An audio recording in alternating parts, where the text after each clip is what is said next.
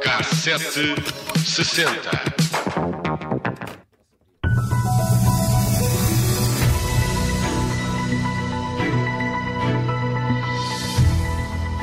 Há precisamente 25 anos, a 22 de janeiro de 1999, era notícia que PSD e CDS tinham chegado a um entendimento para as eleições legislativas desse ano. Os líderes dos dois partidos, Marcelo Rebelo de Sousa e Paulo Portas, formalizavam esse acordo para defrontar António Guterres, primeiro-ministro socialista que voltava a recandidatar-se. Na altura, em vez de Aliança Democrática, o pacto deu pelo nome de Alternativa Democrática. Mas o objetivo era o mesmo que ontem juntou os dois partidos na convenção que teve lugar no Estoril, unir forças para derrotar o Partido Socialista. Só que os eh, tempos eram bem diferentes e os presidentes dos dois partidos também. E o acordo não chegou até às eleições. Recuemos mais um pouco no tempo. Marcelo Rebelo de Sousa tinha chegado à liderança do PSD em 1996, era António Guterres chefe do governo. No ano seguinte, Paulo Portas era eleito líder do CDS. As sondagens não eram favoráveis à direita e Rebelo de Sousa acreditava que era preciso uma aliança com o CDS para combater o PS. Os social-democratas não estavam convencidos disso. O Independente foi responsável por muitos amargos de boca aos governos de Cavaco Silva para que os militantes esquecessem rapidamente o papel de Paulo Portas, que tinha, de resto, sido o diretor desse jornal. A relação entre os dois líderes também não era pacífica. Ainda hoje é bem conhecida a entrevista de Paulo Portas ao programa Parabéns, apresentado por Hermano José, uns anos antes, em 1992, quando ainda era diretor do Independente disse isso, disse isto do atual Presidente da República. Eu costumo dizer que ele é filho de Deus e do diabo. E Deus deu-lhe a inteligência e o diabo deu-lhe a maldade. É pouco simpático, para dizer o mínimo, mas a Portas não ficou por aqui e ainda contou aquela que se tornou a famosa história da Vichy Soise. Tão famosa que o programa de política do Observador tem o nome desta sopa fria. Fria como a vingança de Portas, que recordou uma história em que Marcelo Rebelo de Sousa tinha sido a fonte de uma notícia. Eu ia ter muitas vezes com ele para, para, para saber notícias e ele um, um dia foi jantar ao Palácio de Belém com o Presidente da República com vários constitucionalistas. E disse-me: venha ter comigo ali ao pé do hotel da Torre, Torre à uma da manhã. Que eu depois conto-lhe tudo. E eu lá fui.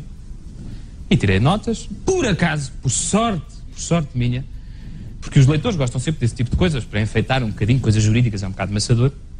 Perguntei: então o que é que jantaram? E ele disse-me: Vichy Soase. No dia seguinte, eu saí de casa e, ao sair de casa, encontrei um constitucionalista, por acaso, por sorte. E perguntei-lhe: então ontem Boa Vichy Soase lá em Belém, hein? Como? Não. Mas você não foi jantar a Belém? Não. Mas você não disse isto, isto, isto, isto? Não. Herman, era tudo mentira. Tudo mentira. Os nomes, as pessoas, o que tinha cada um dito e até... E até a emenda. Mas até ao momento eh, Vichy Soase, até esse momento foi ultrapassado para chegarem a acordo para aquelas eleições. E Portas, que tinha revelado que nunca mais falou com Marcelo Rebelo de Sousa depois deste episódio, atirou a sopa para trás das costas. Enquanto isso, o atual Presidente da República conseguia convencer o PSD para este pacto, apesar de ter nomes de peso contra a ideia, entre eles Cavaco Silva e Durão Barroso.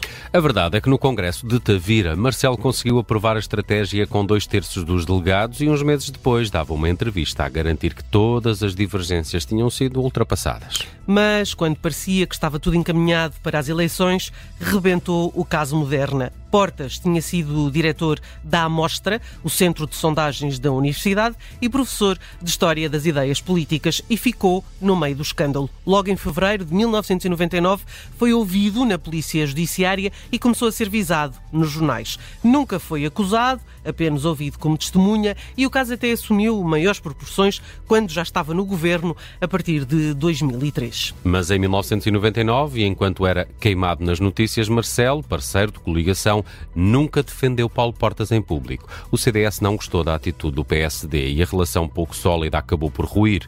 Portas deu uma entrevista à jornalista Margarida Marante em que se queixou de falta de apoio e mesmo de traição do PSD e sugeriu o fim dessa AD. Marcelo, atingido pelas críticas feitas pelo então líder do CDS, não teve outro remédio senão enterrar essa alternativa democrática. Mas a história não fica por aqui, porque depois dessa ruptura, Marcelo Rebelo de Sousa decidiu demitir-se.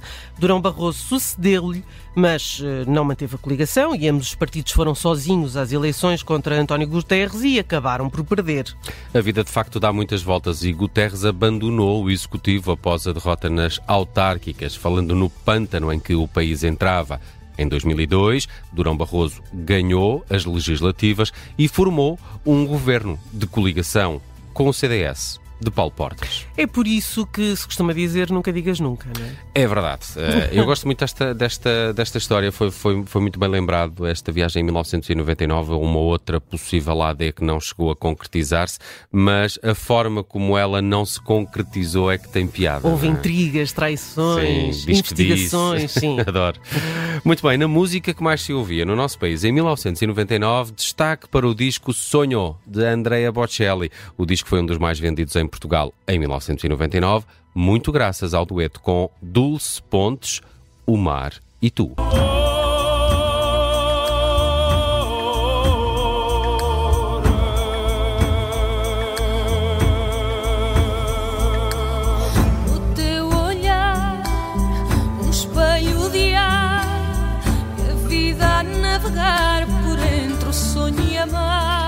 E também temos em 99, em destaque, Os Santos e Pecadores. Voar é o terceiro disco da banda, saiu em maio deste ano e entre as mais tocadas encontramos Faz-me Voar e esta Fala-me de Amor.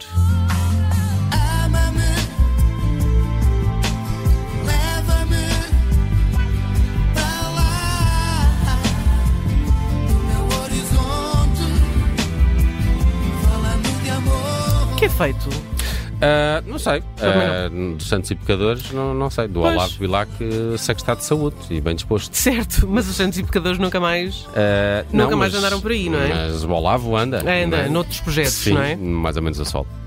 Quanto uh, ao, à música internacional, há um One Hit Wonder que marca o ano de 1999. Chegou da Alemanha, é da autoria de David Lubega Balemise mais conhecido por Lubega, é mais fácil, bem, não é? E, hum, e simplesmente fez uh, este senhor Mambo uh, número 5. Number 5? Number 5. Então, sim. quantas vezes não dançaste isto, não? Epá, não vou dizer.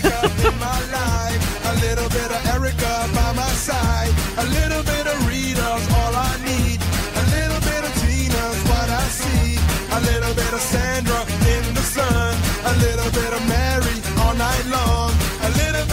Here I am.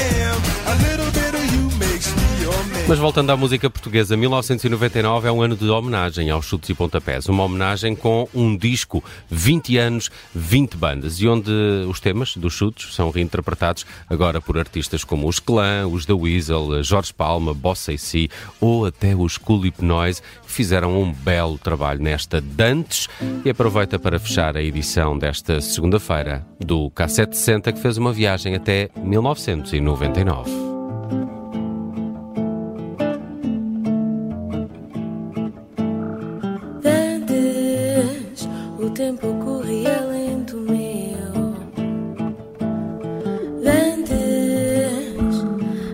Matava-se um tempo